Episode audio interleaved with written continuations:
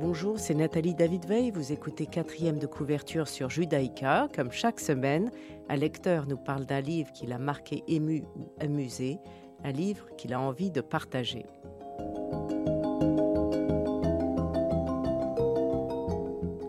Aujourd'hui, j'ai le plaisir de recevoir Frédéric Goulet qui nous présente Les trois jours et demi après la mort de mon père de Valérie Seguin, publié aux arènes en 2015. Bonjour Frédéric Goulet. Bonjour. Alors vous êtes d'origine parisienne, vous vivez à Bruxelles, vous êtes père de six enfants avec Agnès, votre femme, depuis bientôt 40 ans. Vous êtes entrepreneur, de la finance à l'immobilier en passant par la publicité, vous avez développé au sein d'entreprises que vous avez créées des activités innovantes. Vous êtes depuis toujours attiré par toute activité mettant en œuvre la construction construction sous toutes ses formes, passionné par le théâtre que vous pratiquez le plus possible en amateur, et l'âge venant, vous vous intéressez à la spiritualité, d'où le choix de ce roman. Mais avant de parler des trois jours et demi après la mort de mon père, je voulais vous, demander, le théâtre, vous en faites énormément, vous jouez, euh, vous, vous en faites combien par an? J'aimerais que vous ayez raison parce que le théâtre amateur est forcément plus sporadique que le théâtre professionnel. Et euh, le Covid, euh, depuis 18 ah mois, euh, nous a bien traumatisés. Et je rejoue la semaine prochaine pour la première fois depuis 15 mois. Quelle pièce? Le souper. Le souper, qui est une pièce. C'est Talleyrand, n'est-ce pas? C'est Talleyrand et Fouché. C'est un dîner improbable et, et imaginé entre Talleyrand et Fouché en 1815 et qui est écrit par Jean-Claude Briseville et qui est une pièce absolument euh, extraordinaire. Et on peut vous voir quelque part ou pas du tout? Eh bien là, je vais jouer chez Hippolyte Wouters, qui est un grand auteur de théâtre euh, belge. Absolument. Alors vous avez choisi trois jours et demi après la mort de mon père de Valérie Seguin euh, pour le livre, pour l'auteur, pour ce qu'elle en dit? Alors j'ai choisi ce livre parce que le sujet me tient à cœur et j'ai été troublé par euh, le sentiment qu'il m'a inspiré de confirmation de tout ce que ce à quoi je crois depuis maintenant un certain nombre de décennies et euh, n'ayant eu avant aucune prédisposition particulière euh, pour la spiritualité. Mais la spiritualité est quelque chose que j'ai commencé à découvrir il y a une trentaine d'années, c'est-à-dire très précisément dix ans après la mort de mon père.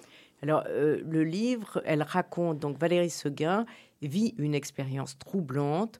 Au lieu, lorsqu'elle perd son père, au lieu d'être dévastée par le chagrin, elle adorait son père elle, euh, et elle avait très peur qu'il meure. Et donc, lorsqu'il meurt, au lieu d'être triste, elle se sent merveilleusement paisible, comme si son père était à côté d'elle, et pendant trois jours et demi, elle reçoit des messages à transmettre pour rassurer ses proches, et puis cette onde d'amour qui l'enveloppe se dissipe.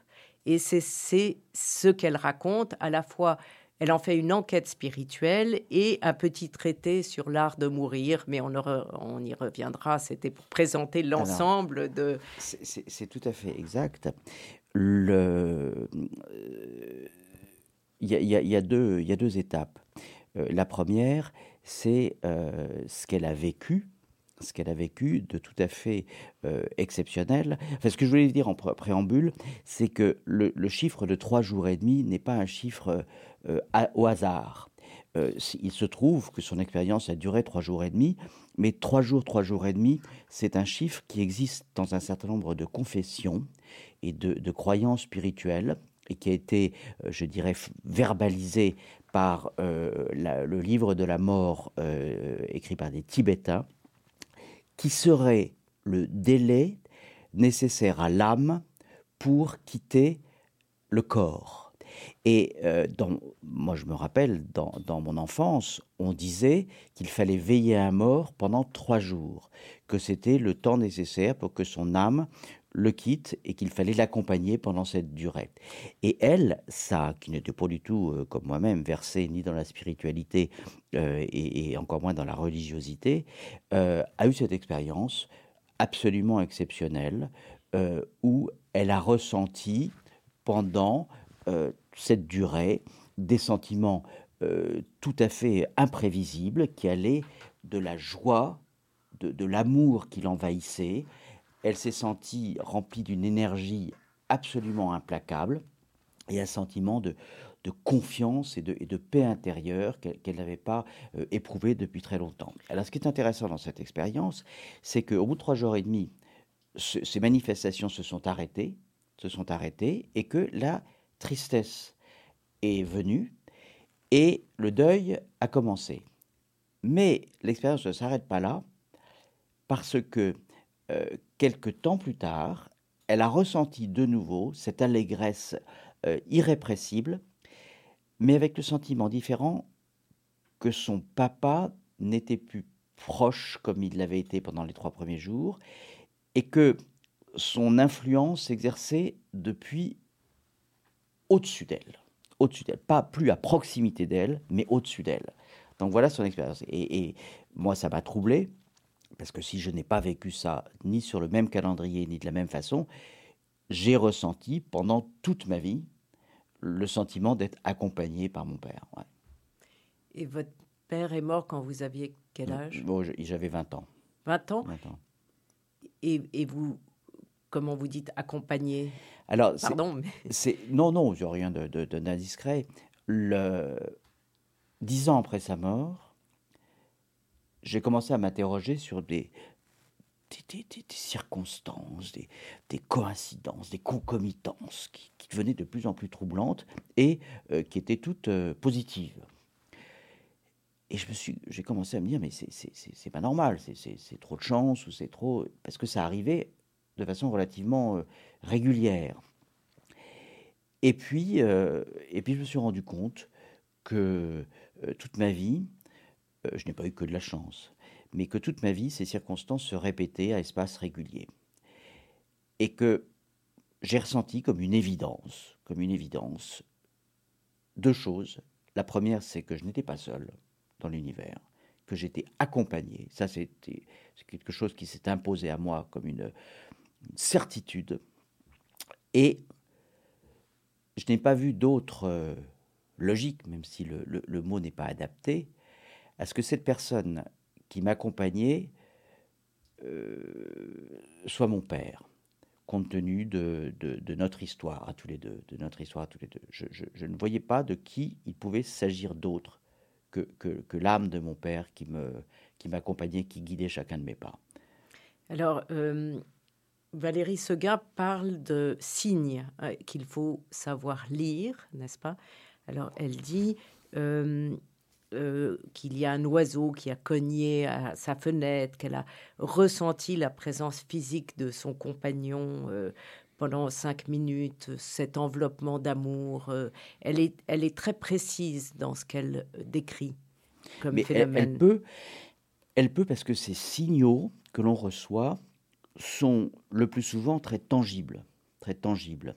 Mais pour les percevoir, il faut déjà être conscient de leur existence. Et ça, je m'aperçois que très très rares sont les gens qui euh, ont cette réflexion, ont ce ressenti d'être accompagnés, et que tous ces signaux, ils ont tendance à les interpréter comme, euh, je dirais, de la chance, euh, du hasard, il y a d'autres expressions qui, se prêtent à ça, mais, mais qui sont des coïncidences, exactement, c'était le mot que je cherchais, mais, sans aucune liaison, sans aucun lien avec la spiritualité. C'est-à-dire cette conviction, cette intuition que nous ne sommes pas seuls de l'univers et que notre, notre passage sur Terre n'est qu'une étape et que, et que l'essentiel commence après. Moi, c'est quelque chose, je n'ai pas forcément grandi dans cette, euh, euh, je dirais, dans cette croyance. On m'a jamais euh, chercher à m'apprendre ou, je dirais à m'imposer ce type de croyance, sûrement pas. Mais c'est quelque chose, au fil des gens, sur une trentaine d'années, où j'ai développé ça. Mais il faut savoir, le, il faut savoir capter. Je vais vous raconter, si, on a le temps, je vais vous raconter une, de, de, tout, de tout ce qui a pu m'arriver, quelque chose qui m'a le plus, le plus troublé. Il y a quatre ans, j'accompagne à la mort, excusez-moi parce que ça me réveille des, souvenirs douloureux, un de mes amis très chers, et euh, quelques semaines avant sa mort, euh, on évoque l'au-delà. Et il me dit, je lui dis, mais est-ce que tu penses que il se passera quelque chose après? Il me dit, mais là, pas du tout, du tout, du tout, du tout, mais vraiment, je ne crois absolument pas à tout ça.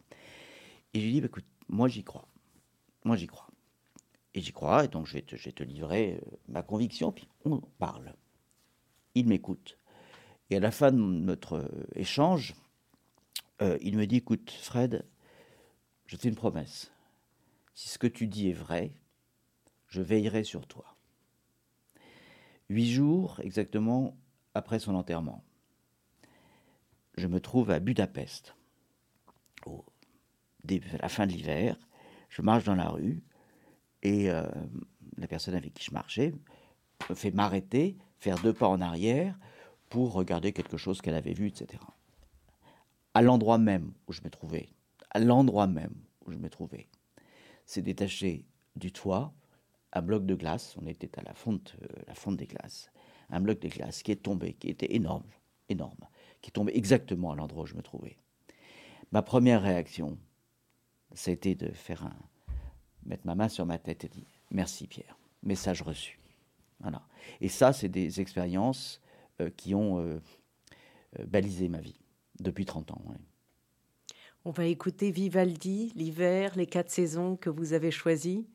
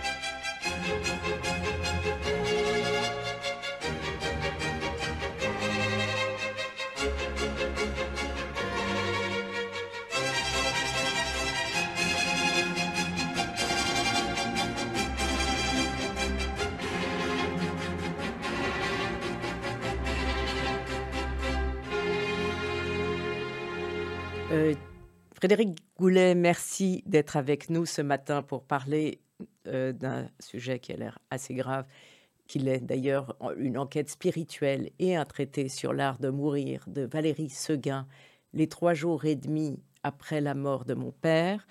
Et je venais de lire avant de lire le livre que vous m'avez conseillé, euh, Vivre avec nos morts de Delphine Orviller, qui livre une réflexion sur la mort et sur ce que la conscience de notre vulnérabilité peut apporter à nos vies.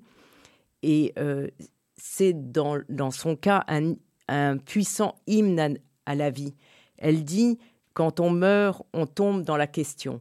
Et euh, c'est un peu ce que, ce que vous faites avec votre quête de la spiritualité et le fait qu'il faut savoir se préparer. Euh, c'est Sénèque aussi euh, à la mort. Et c'est une question qui vous obsède ou qui vous préoccupe? La question ne m'obsède pas, loin s'en faut.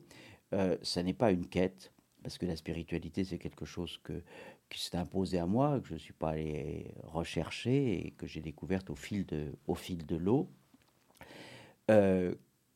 que ça ne m'obsède d'autant moins que c'est pour moi une source de, joie, d'espérance et de, confiance et de légèreté absolument intarissable, absolument intarissable.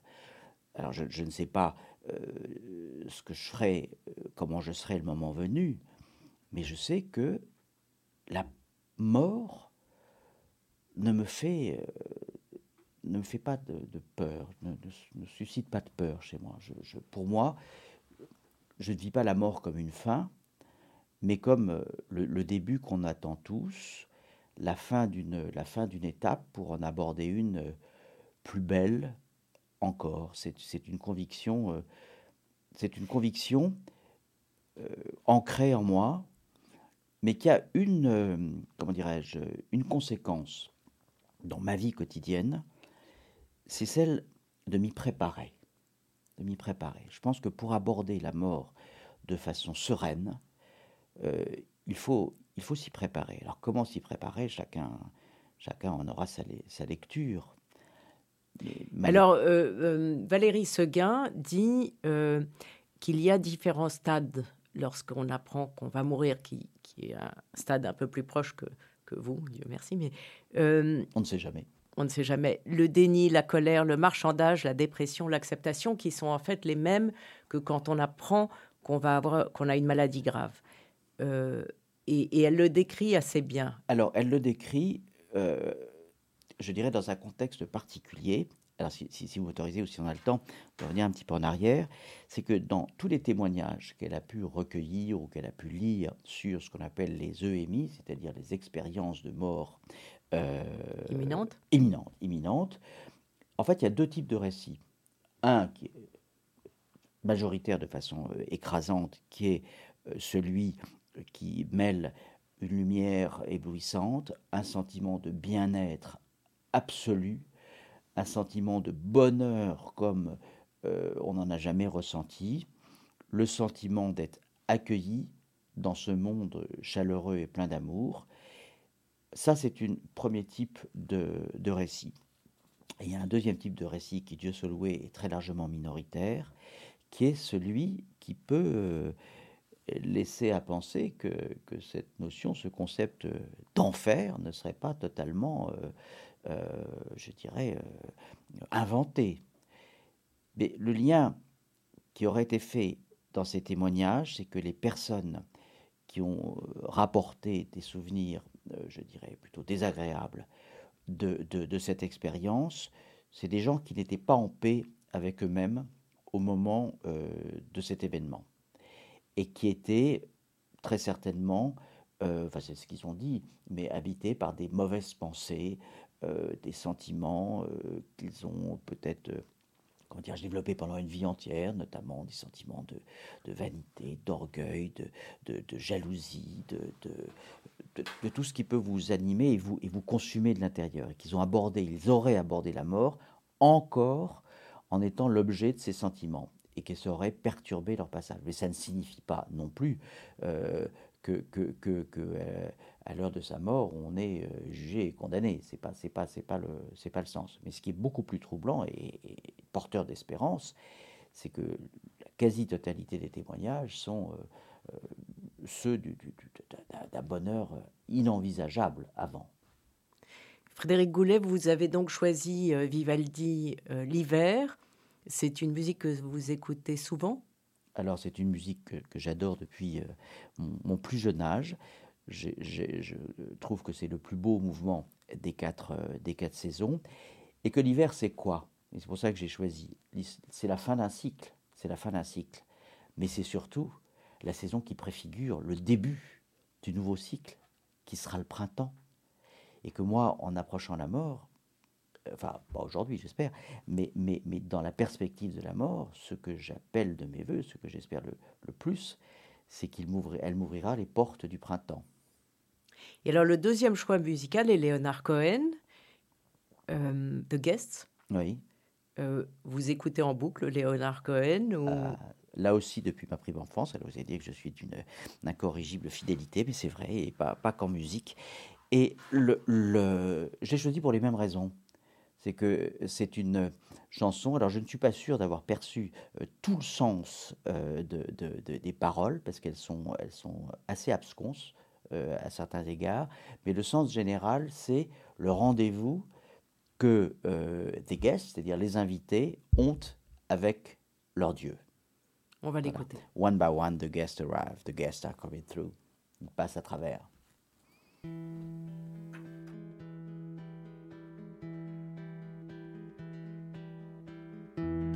One by one, the guests arrive. The guests are coming through. The open hearted many, the broken hearted few, and no one knows where the night is going.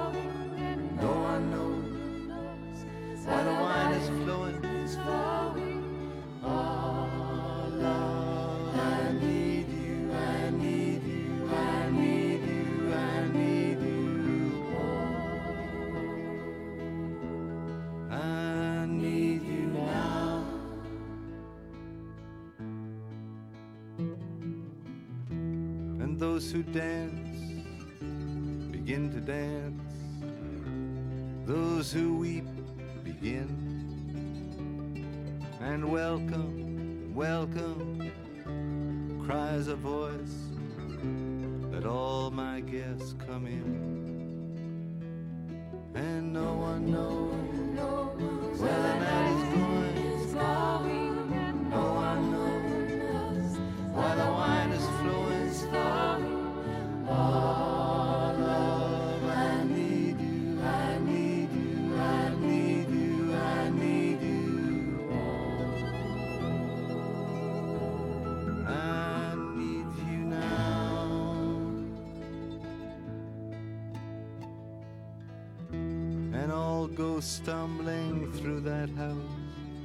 in lonely secrecy.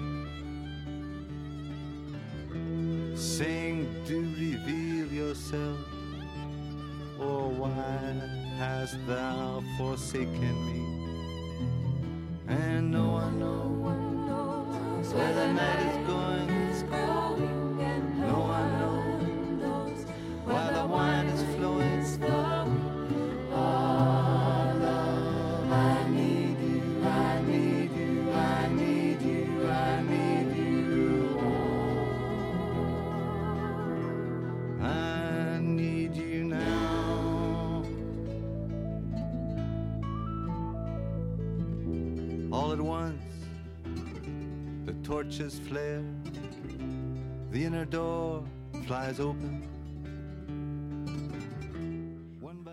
Frédéric Goulet nous parle de Valérie Seguin les trois jours et demi après la mort de mon père.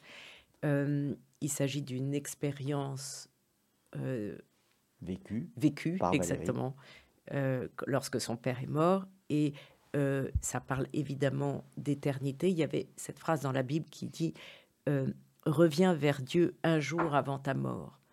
Euh, c'est la rédemption. C'est la rédemption. Et vous vouliez parler de, de votre spiritualité qui n'avait rien à voir avec une religion quelconque.